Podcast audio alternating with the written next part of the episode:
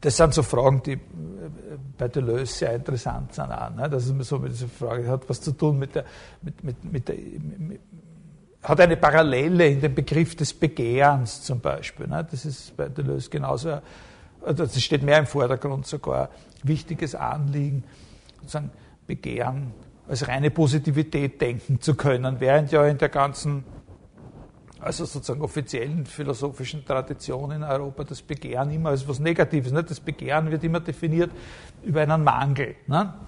Äh, also gut, da kommen solche Passagen und dann sagt er, äh, dann sagt er irgendwo einmal, es, zum Beispiel äh, äh, ein paar Absätze weiter. Es ist aber auch durch diesen Allbesitz der Realität der Begriff eines Dinges an sich selbst als durchgängig bestimmt vorgestellt und der Begriff eines Entis Realissimi, also damit Sie sehen, dass er von genau dem redet, Ens Realissimum, ist der Begriff eines einzelnen Wesens, weil von allen möglichen entgegengesetzten Prädikaten eines, nämlich das, was zum Sein schlechthin gehört, in seiner Bestimmung angetroffen wird. Also von allen möglichen Prädikaten wird in ihm dasjenige, was das Positive ist und nicht das, ne, was man aber nicht durch die sprachliche Form entscheiden kann, angetroffen.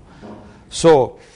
Also ist es ein transzendentales Ideal, welches der durchgängigen Bestimmung zugrunde liegt und so weiter und so weiter. Es ist auch das einzige eigentliche Ideal, dessen die menschliche Vernunft fähig ist, weil nur in diesem einzigen Fall ein an sich allgemeiner Begriff von einem Ding durch sich selbst durchgängig bestimmt und als die Vorstellung von einem Individuum erkannt wird und so weiter und so weiter. Und dann sagt er, äh, und dann sagt er irgendwo einmal, dann sagt er irgendwo einmal, dass das ein sehr nützlicher Begriff ist.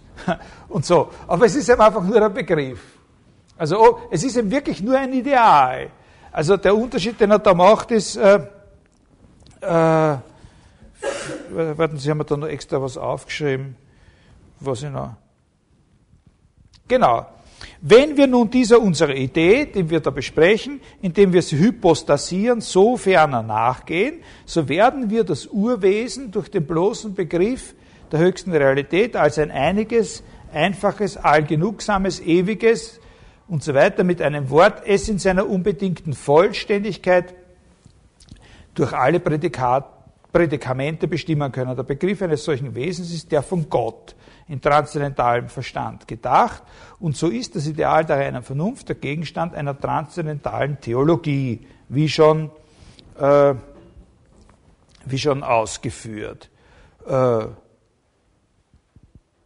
so, und, und, und schon ein bisschen vorher hat er gesagt, dieses äh, höchste Wesen und so weiter und so weiter, worüber wir da reden, dass es eben ein Ideal ist, heißt, dass wir überhaupt kein Kriterium haben, jemals darüber zu entscheiden, ob es sowas wirklich gibt. Nämlich, das bedeutet nicht das objektive Verhältnis eines wirklichen Gegenstands zu anderen Dingen, sondern nur der Idee zu begriffen und lässt uns wegen der Existenz eines Wesens von so ausnehmendem Vorzug in völliger Ungewissheit. Also, das wollen wir jetzt nicht so genau besprechen, wie das da in der Kritik der reiner Vernunft ausschaut. Die, die, die, äh, äh, es scheint so, als wäre die Position von Kant in dieser Sache die, dass man diesen, diese Vorstellung bilden kann, ja, aber so quasi eigentlich nicht als ein Begriff, in dem Sinn äh, verstehen sollte, dass das eine Allgemeinheit ist, bei der man sich jetzt fragen kann, naja, gibt es da irgendwas, äh, was dem entspricht? Also existiert da auch irgendwas, was dem entspricht, wie bei einem, bei, bei, bei einem so einem Begriff wie diesem Heinz-Rüdiger-Begriff, den wir da vorher gebildet haben, sondern dass bei diesem Begriff von vornherein klar ist, wenn man ihn einmal gebildet hat, dass wir nichts angeben, dass wir von keiner Sache sagen können, jemals werden sagen können, dass sie das ist, äh, was dem entspricht oder äh, was das realisiert. Also okay. Der zweite Punkt wäre, dass man sagt, na, ah ja, ja, ja, was meint, was meint Kant, wenn man sagt, naja, man kann diesen Begriff, der, der ist nicht völlig illegitim. Dann ist natürlich gemeint, dass wenn man das nachvollzieht im Einzelnen, wie er erklärt, was der, dass dann alle sozusagen dasselbe denselben Gedanken haben. Ne? Also dass, dass sozusagen ein Begriff legitim ist, ein Kriterium zu überprüfen, ob ein Begriff legitim ist, ist eben, dass man sagt, naja, wenn man das nachvollzieht, was er sagt, wie man diesen Begriff bilden soll, also mit allen diesen kleinen Hürden, die wir da jetzt übersprungen haben, mit Positivität, Negativität, Einschränkung, Nicht-Einschränkung einer und so weiter, dass wenn man dem folgt, dann sozusagen alle denselben Gedanken haben können. Ne? Äh, und nicht sozusagen, das passiert, das so wie bei dem Heinz Rüdiger, wenn ich gesagt habe, und noch immer ja im Prinzip, auch wenn ich gesagt habe, gelbe Kaffeemaschine, die, das und das, alle noch immer was anderes äh, im Kopf haben könnten. Entschuldigung. Also jetzt sagen wir, der zweite Punkt wäre der, dass wenn man den Begriff schon hat oder akzeptiert hat, so eines allerrealsten Wesens, wie kann man dann auf die spezielle Idee kommen, dass die Existenz in dieses Wesen auch noch hineingepackt wird als zusätzliche Bestimmung. Da gibt es eben dann so eine Überlegung, wo viele Leute, die, die man bei vielen Leuten finden kann, offensichtlich, die sich mit dem ontologischen Gottesbeweis auseinandersetzen, von der Art wie, Leute, egal welches Argument ihr mir da bringen werdet, das kann nur Unsinn sein. Also, viele argumentieren so, dass sie sagen, okay, also ich akzeptiere schon das mit diesem allerrealsten Wesen. Alles, was an objektiver Realität überhaupt äh, verfügbar gemacht werden kann, stellen wir uns da zusammen äh, gepackt vor in diesem Ens Realissimum. Aber bitte nicht auch noch die Existenz. Aber doch bitte nicht auch, ich weiß, ihr habt da gewisse Argumente, aber diese braucht ihr mir gar nicht erzählen. Ihr, ihr, ihr braucht mir gar nicht sagen, warum die existiert. Das ist auf jeden Fall Unsinn. Und auch dazu gibt's äh, natürlich bei Kant, also wenige Seiten später, was. Kant ist auch einer, der ein bisschen benutzt werden kann oder so verstanden werden kann in dieser Richtung. Äh, das ist die, ich fange an mit dem, mit dem berühmten Satz. Sein ist offenbar kein reales Prädikat. Das ist ein Begriff von irgendetwas, was zu dem Begriff eines Dinges, den man schon hat, hinzukommen könnte. Es ist bloß die Position eines Dinges oder gewisser Bestimmungen an sich selbst. Im logischen Gebrauch ist es überhaupt nur die Copula eines Urteils und so weiter und so weiter. Äh, das Wörtchen ist, ist nicht noch ein Prädikat oben hinein, sondern nur das, was das Prädikat beziehungsweise aufs Subjekt setzt. Okay, das haben wir schon lange verstanden, dass das, äh, äh, dass das nicht das ist, was man, was man da im Sinne hat, wenn man das Dasein Gottes äh, beweisen will, eben diesen Unterschied von dem Sein der Prädikation und dem Sein im Sinne von Existenz. Nehme ich nun aber das Subjekt Gott mit allen seinen Prädikaten, worunter auch die Allmacht gehört, zusammen und sage, Gott ist oder es ist ein Gott, so setze ich eben kein neues Prädikat zum Begriff von Gott, sondern nur das Subjekt an sich selbst mit allen seinen Prädikaten, und zwar den Gegenstand in Beziehung auf meinen Begriff. Beide müssen genau einerlei enthalten und es kann daher zu dem Begriff, der bloß die Möglichkeit ausdrückt, darum, dass ich den Gegenstand als gegeben denke, nichts weiter hinzukommen. Und so enthält, also da widerspricht er eben ganz strikt äh, einem Axiom, das bisher die ganze Zeit für uns gegolten hat. Und so enthält eben das Wirkliche nicht mehr als das Mögliche. 100 wirkliche Taler enthalten nicht das Mindeste mehr als 100 mögliche Taler. Also das nimmt sozusagen einen wesentlichen Punkt in, der, in, in dem ganzen Beweisgang, auch der dritten Meditation, aufs Korn. Nämlich das, das Wirkliche ist nicht etwas, was noch dazukommen muss, wenn alles andere schon verbraucht ist, dann geben wir das auch noch in diesen Topf der Realitäten hinein, die Existenz. Ne? Äh, der Gegenstand ist bei der Wirklichkeit nicht bloß in meinem Begriff analytisch enthalten, sondern kommt zu meinem Begriff, der eine Bestimmung meines Zustandes ist, synthetisch hinzu Und dieses Hinzukommen ist eben nicht eine, dieses synthetische Hinzukommen des Gegenstandes. Das ist eine sehr eigenartige Verwendung des Wortes synthetisch übrigens, die er da macht. Synthetisch hinzu und, äh, und ist eben nicht eine Erweiterung meines Begriffs. Also, bei der Frage, ob, bei der Frage der Existenz, also jetzt nicht im, das Sein im Sinne der Prädikation oder so, sondern bei der Frage der Existenz geht es überhaupt von Anfang an nie, ist seine Position, um die Erweiterung eines Begriffs. Also jemand, der ja, sowas sagt wie, wie diese hypothetische Überlegung von dem Katerus, nehmen wir mal den Begriff eines Löwens, allen klar, was wir meinen, okay, jetzt nehmen wir noch was dazu, nämlich existierend. Ja? Das geht gar nicht, sagt Kant. Also das, worum es bei der das ist Wortgeklingel. Das, worum es bei der Existenz geht, ist nicht etwas, ein Merkmal oder ein Feature an einer Sache, die sozusagen in den Begriff von dieser Sache noch dazu äh, kommen könnte. Also,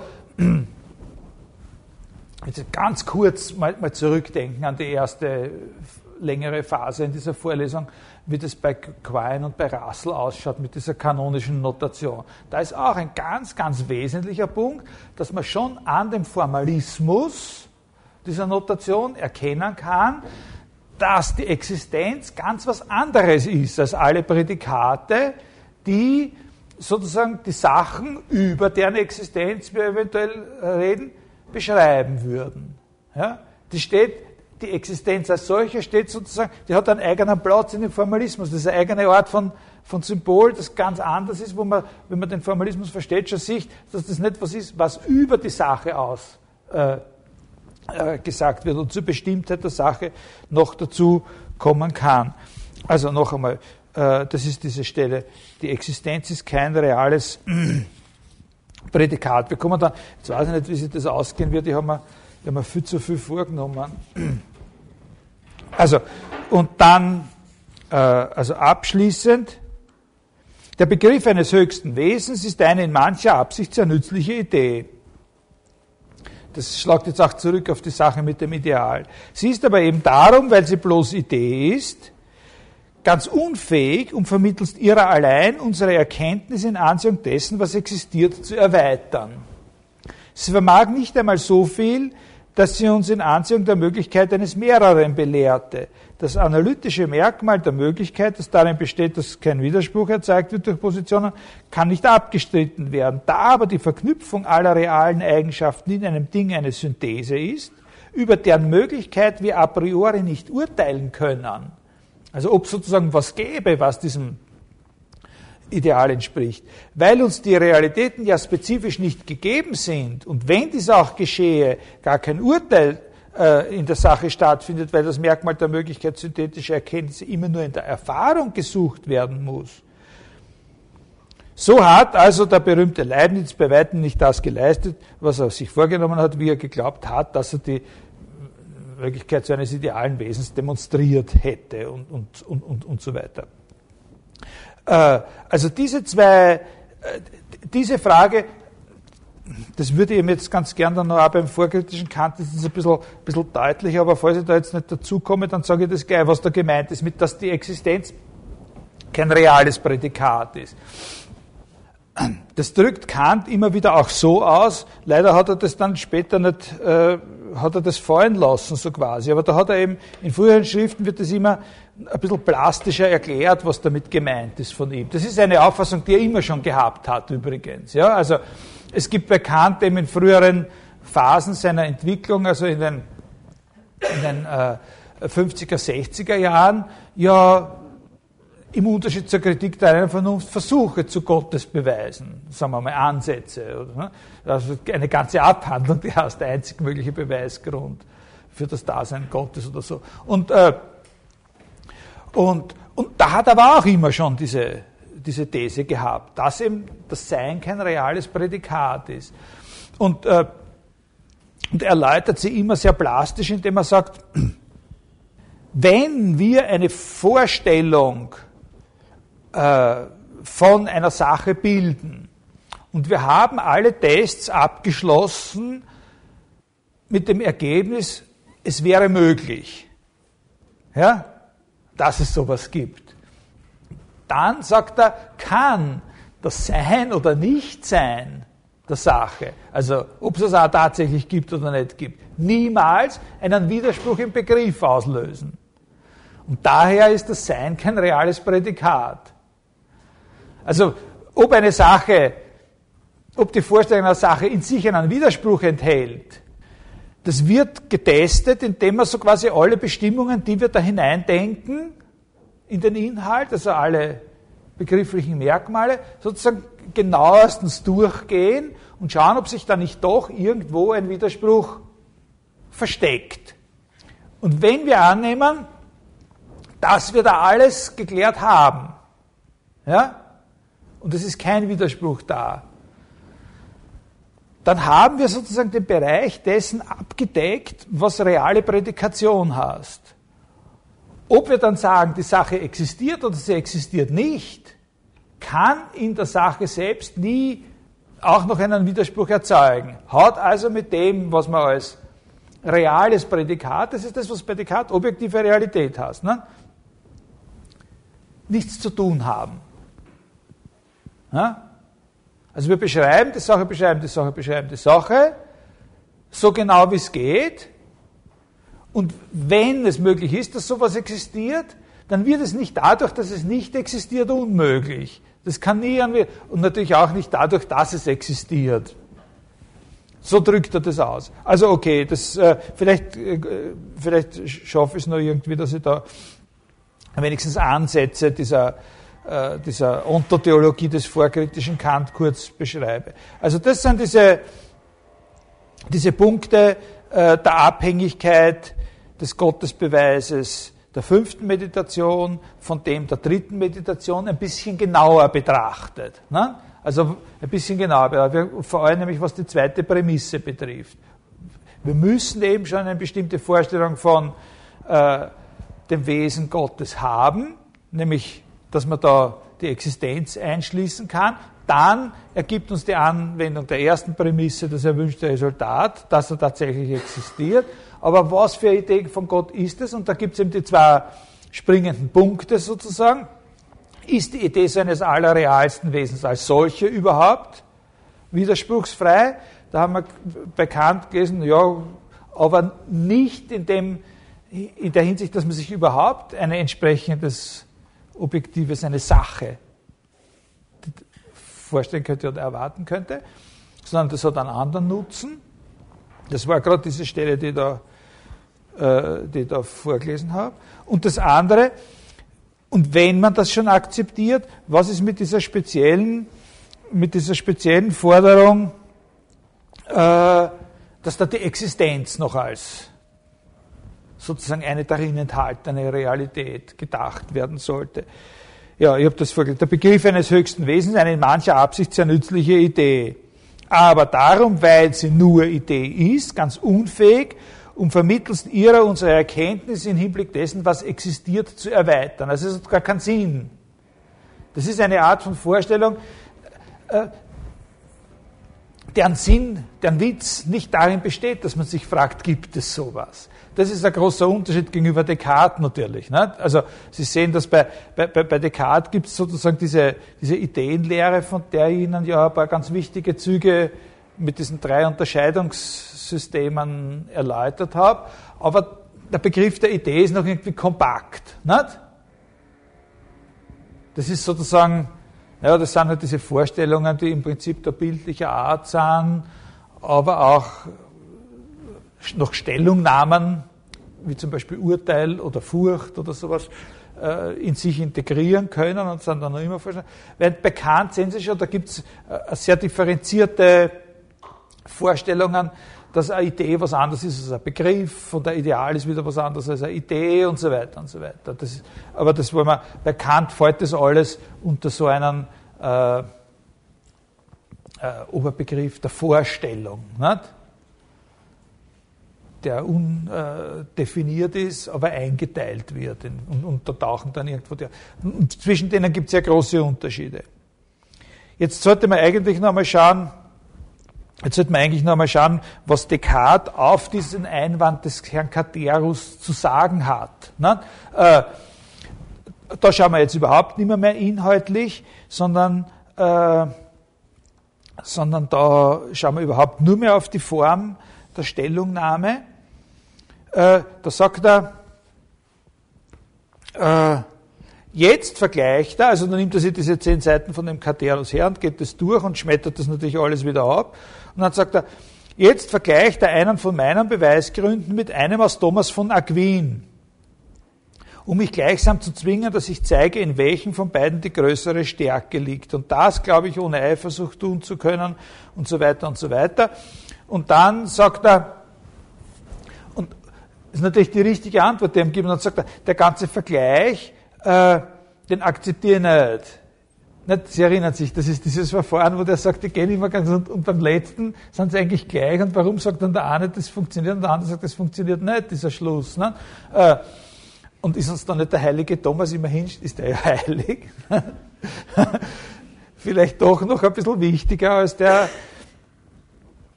kleine Landadelige da. Und, äh, äh, und äh, und dagegen sagt Descartes, äh, das kann man eben nicht so vergleichen, weil, und dann kommt was, was ich schon letztes Mal besprochen habe, äh, so wie der Beweis, der bei Thomas präsentiert wird, also eben, das heißt dann eben noch dieser Beweis des Thomas von Aquin, äh, der schaut tatsächlich nach so einer Tautologie aus, äh, wenn etwas zur Natur der Sache gehört, dann gehört es eben zur Natur der Sache. Da kann man natürlich immer schließen, wenn man eine entsprechende Vorstellung hat, dass das dann auch wirklich existiert.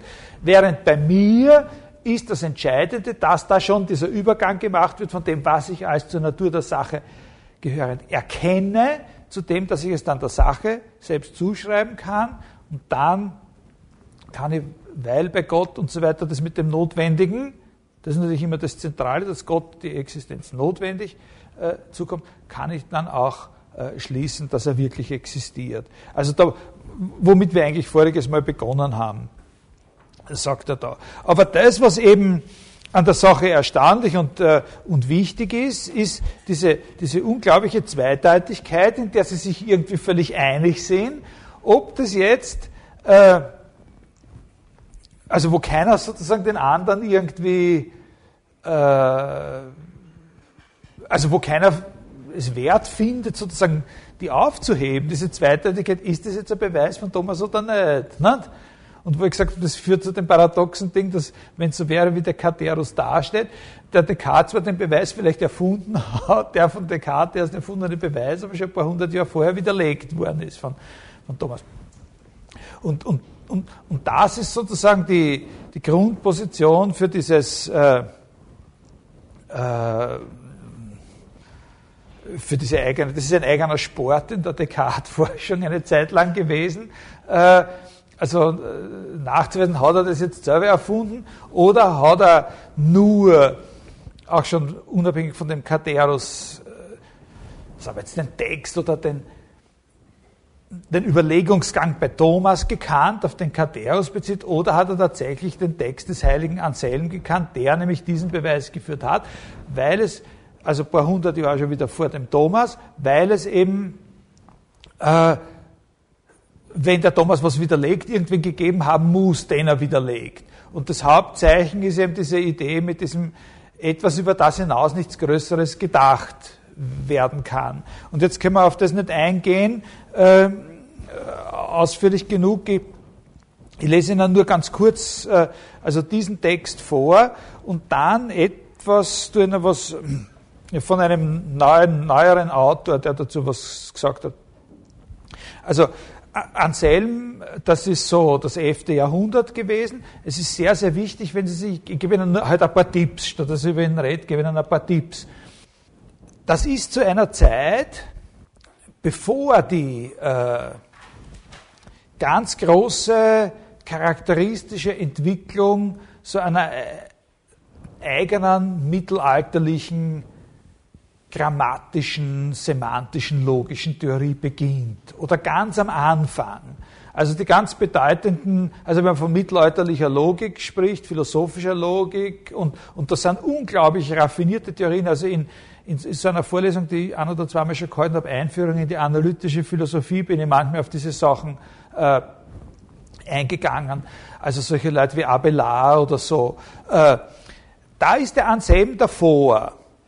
Aber äh, sozusagen gerade im, im Keimstadium. Also er ist eben einer von denen, die, die in der Vorgeneration, also vor der, vor der Blüte dieser mittelalterlichen theoretisch-logischen äh, Philosophie.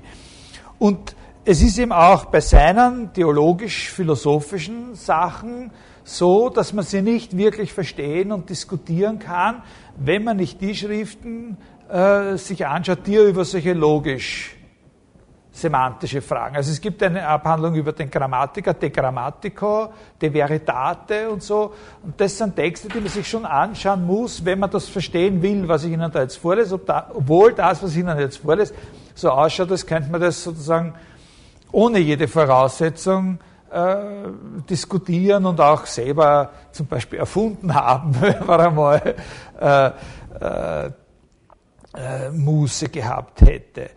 Also, aber Sie werden gleich, Sie werden gleich sehen, äh, dass das wirklich der Prototyp ist.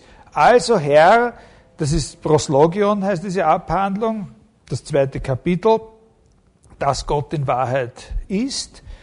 Also Herr, der du die Glaubenseinsicht gibst, verleihe mir, dass ich, soweit du es nützlich weißt, einsehe, dass du bist. Also Herr, der du die Glaubenseinsicht gibst, das weiß ich schon, dass der die Glaubenseinsicht gibt. Der vertraut schon in einer gewissen Weise auf den.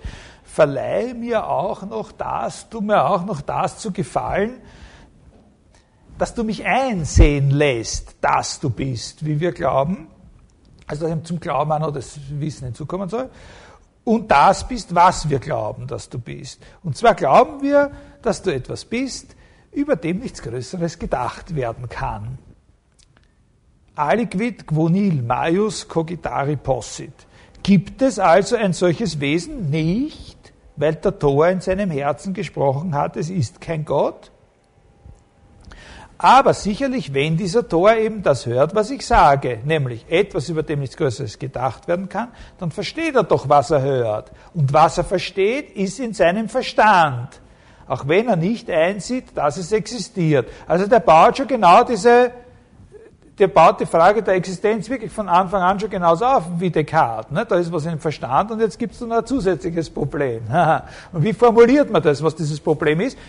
Da hat der Descartes natürlich eine, eine, eine ganz andere, für ausführlichere und, und, und wirklich also Zugangsweise, wie er das dann formulieren kann. Weil da arbeitet er eben mit einer gewissen äh, Apparatur, die diese paar hundert Jahre entwickelt haben, diese Unterscheidung von formaler und objektiver und eminenter Realität. Ne? Also der sagt, äh, der, also gut, jetzt, jetzt, ich, ich sage zu dem, der, ich weiß schon, der, der wird widerwillig sein. Der ist schon bisher nie in die Kirchen gegangen und so. Und der wird, der wird widerwillig sein. Jetzt sage ich ihm mal was und frage ihn, ob er das versteht, was ich da meine. Etwas, über das hinaus nichts Größeres gedacht werden kann. Jetzt schauen wir einmal. Nicht? Also, äh, was er dazu sagt. Aha, er versteht, was er hört. Was er versteht, ist in seinem Verstand, auch wenn er nicht einsieht, dass es existiert. Denn ein anderes ist es, dass ein Ding im Verstande ist, ein anderes einzusehen, dass das Ding existiert. Denn wenn ein Maler vorausdenkt, was er schaffen wird, hat er zwar im Verstand, erkennt aber noch nicht, dass existiert, was er noch nicht geschaffen hat. Kann er auch gar nicht erkennen. Wenn er aber schon geschaffen hat, hat er sowohl im Verstand, als dass er auch einsieht, dass existiert, was er bereits geschaffen hat.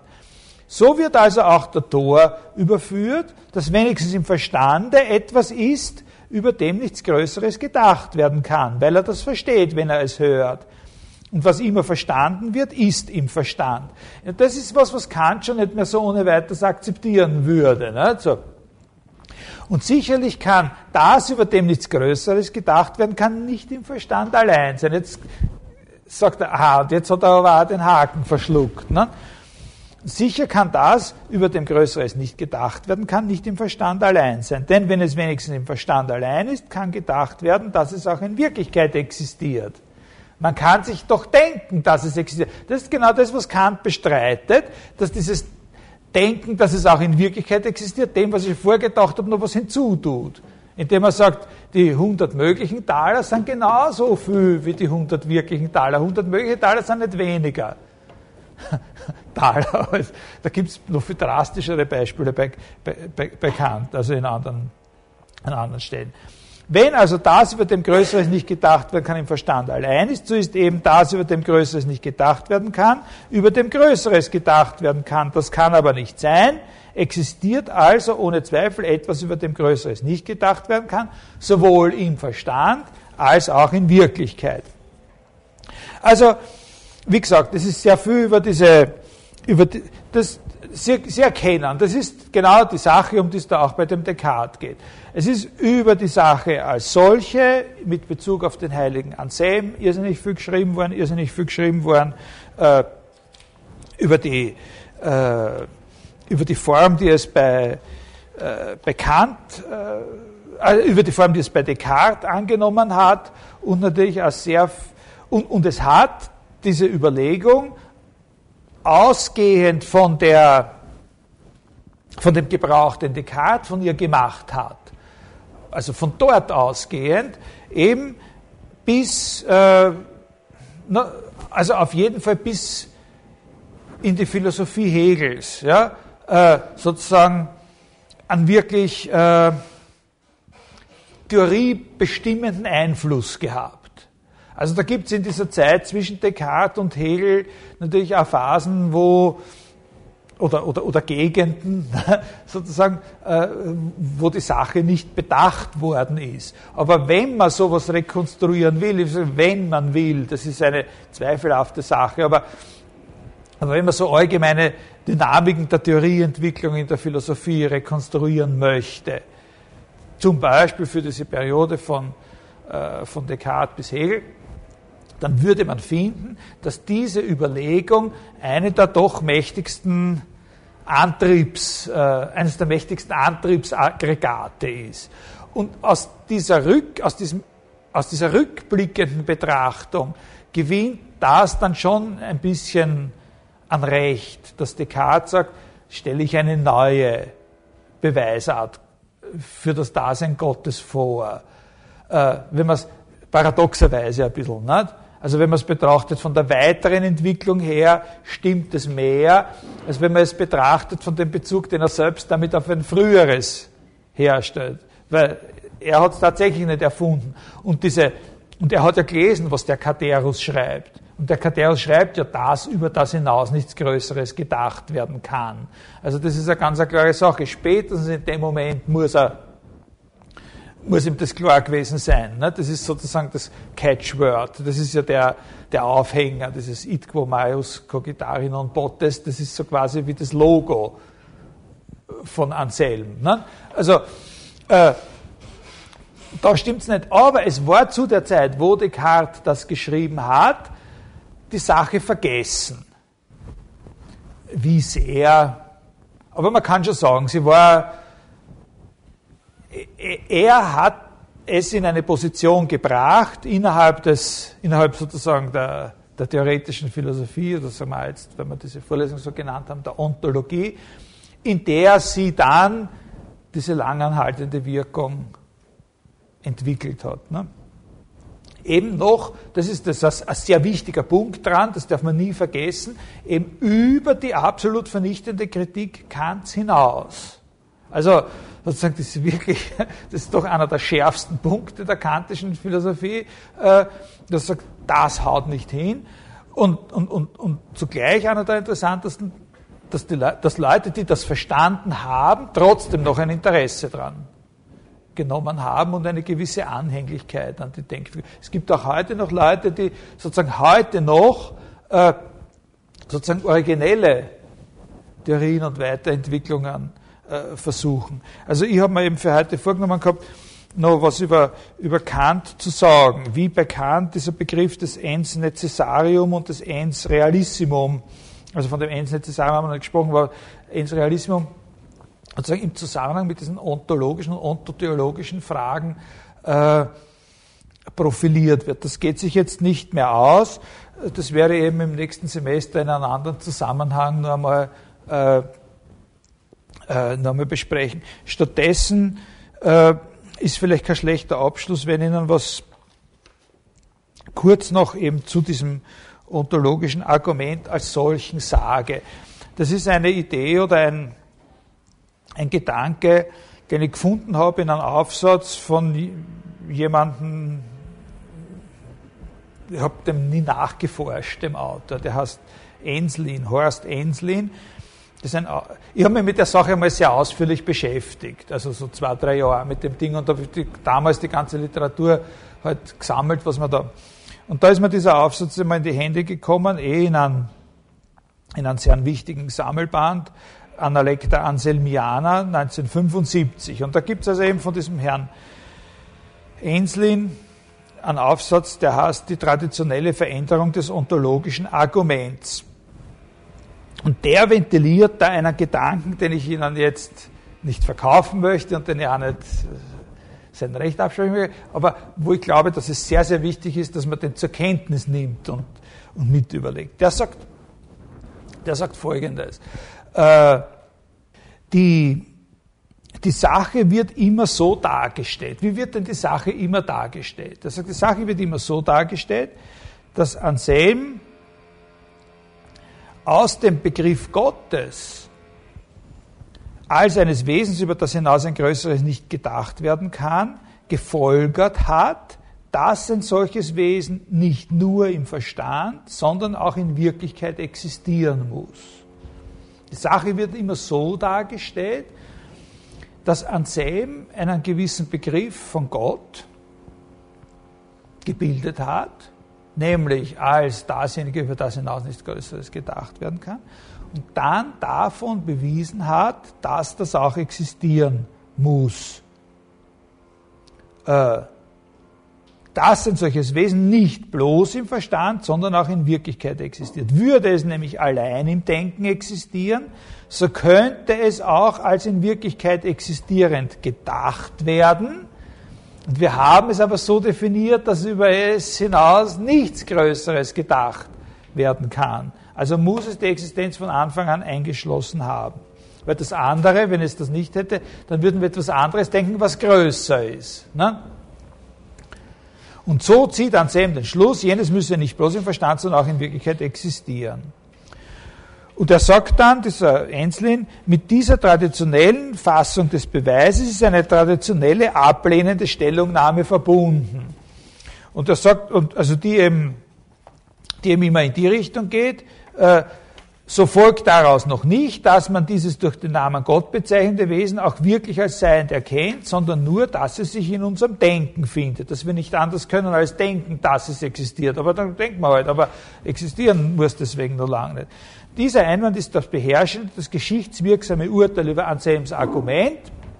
Und er sagt dann, das ist ein wesentlicher Punkt, den Sie vielleicht nicht verstehen werden, aber wenn man sich einarbeitet, dann versteht man das sehr schnell, dass auch sehr viele, die das Argument für richtig halten, sozusagen eigentlich diesen Einwand teilen. Also dass weit über 90 Prozent von denen, die das Argument für richtig halten, es aus absolut unzureichenden Gründen für richtig halten. Und sozusagen noch immer die Prämisse derer, die es für falsch halten, in Wirklichkeit teilen. Also sozusagen, dass quasi alle, die sagen, auch fast alle, also es gibt die, die das Argument für falsch halten, er wird dann zeigen, dass die im Unrecht sind, aber auch die, die das Argument für richtig und gut halten, haben es eigentlich auch alle nicht verstanden.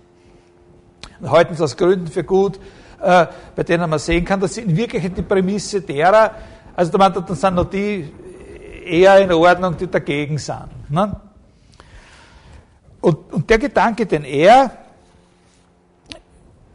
ich persönlich halte das, was ich Ihnen jetzt, das den Gedanken von diesem Herrn Enslin äh, sage, also wirklich für ganz wichtig und zentral und eigentlich auch für richtig in der Angelegenheit.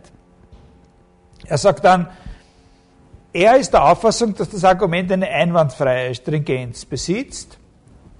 Und diese kann man nur verstehen, wenn man einsieht, dass es ein indirekter Beweis ist. Also dass das Argument ein sogenannter apagogischer Beweis, also eine so quasi Reduktio ist. Es ist ein apagogischer Beweis dafür, dass es keinen bloßen Gottesbegriff geben kann und das notwendige Sein Gottes gleichzeitig mit dem Denken seines Begriffs unvermeidlich erkannt werden muss, indem es die metaphysische Tatsache der Untrennbarkeit des Begriffs und des notwendigen Seins Gottes voraussetzt. Also seine, seine Idee ist die, dass dieser Beweis des heiligen Anselm und alle, die sozusagen den auch wirklich nachgebildet haben, auf die würde dasselbe zutreffen, ein indirekter Beweis ist von der Art, also dessen Ziel, dessen Resultat ist, dass es einfach nicht möglich ist, von Gott nur einen Begriff zu haben. So wie man von allen anderen Sachen einen Begriff haben kann. Die Idee ist die, dass uns das zeigt, dass es gar nicht möglich ist, von Gott nur einen Begriff zu haben und dann, wie bei allen anderen Sachen, von denen man sehr wohl einen bloßen Begriff haben kann, äh, nachzuschauen, ob dem auch was entspricht sondern mit Gott, sagt er, ist es anders.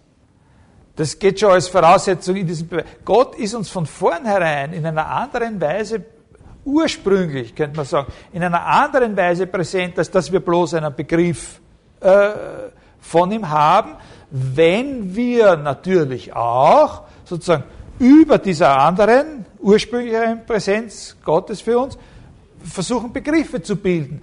Genau das, er, ist es, was Anselm ja auch sagt, und da hat er ja irgendwo recht, nicht? mit diesen Eingangsworten, die, du, der du uns glauben lässt, gib mir jetzt auch noch das dazu, dass ich einsehen kann, auf die richtige Weise. Ja? Äh, dass es gar nicht möglich ist, dass ich von dir nur einen Begriff habe und dann irgendwie äh, heute herumrude und mich frage, entspricht diesem Begriff äh, äh, irgendwas. Und dann gibt es dann noch so eine Passage, äh, ich werde vielleicht versuchen, ich werde Folgendes machen, weil es ist ja schon zu spät. Ich höre jetzt auf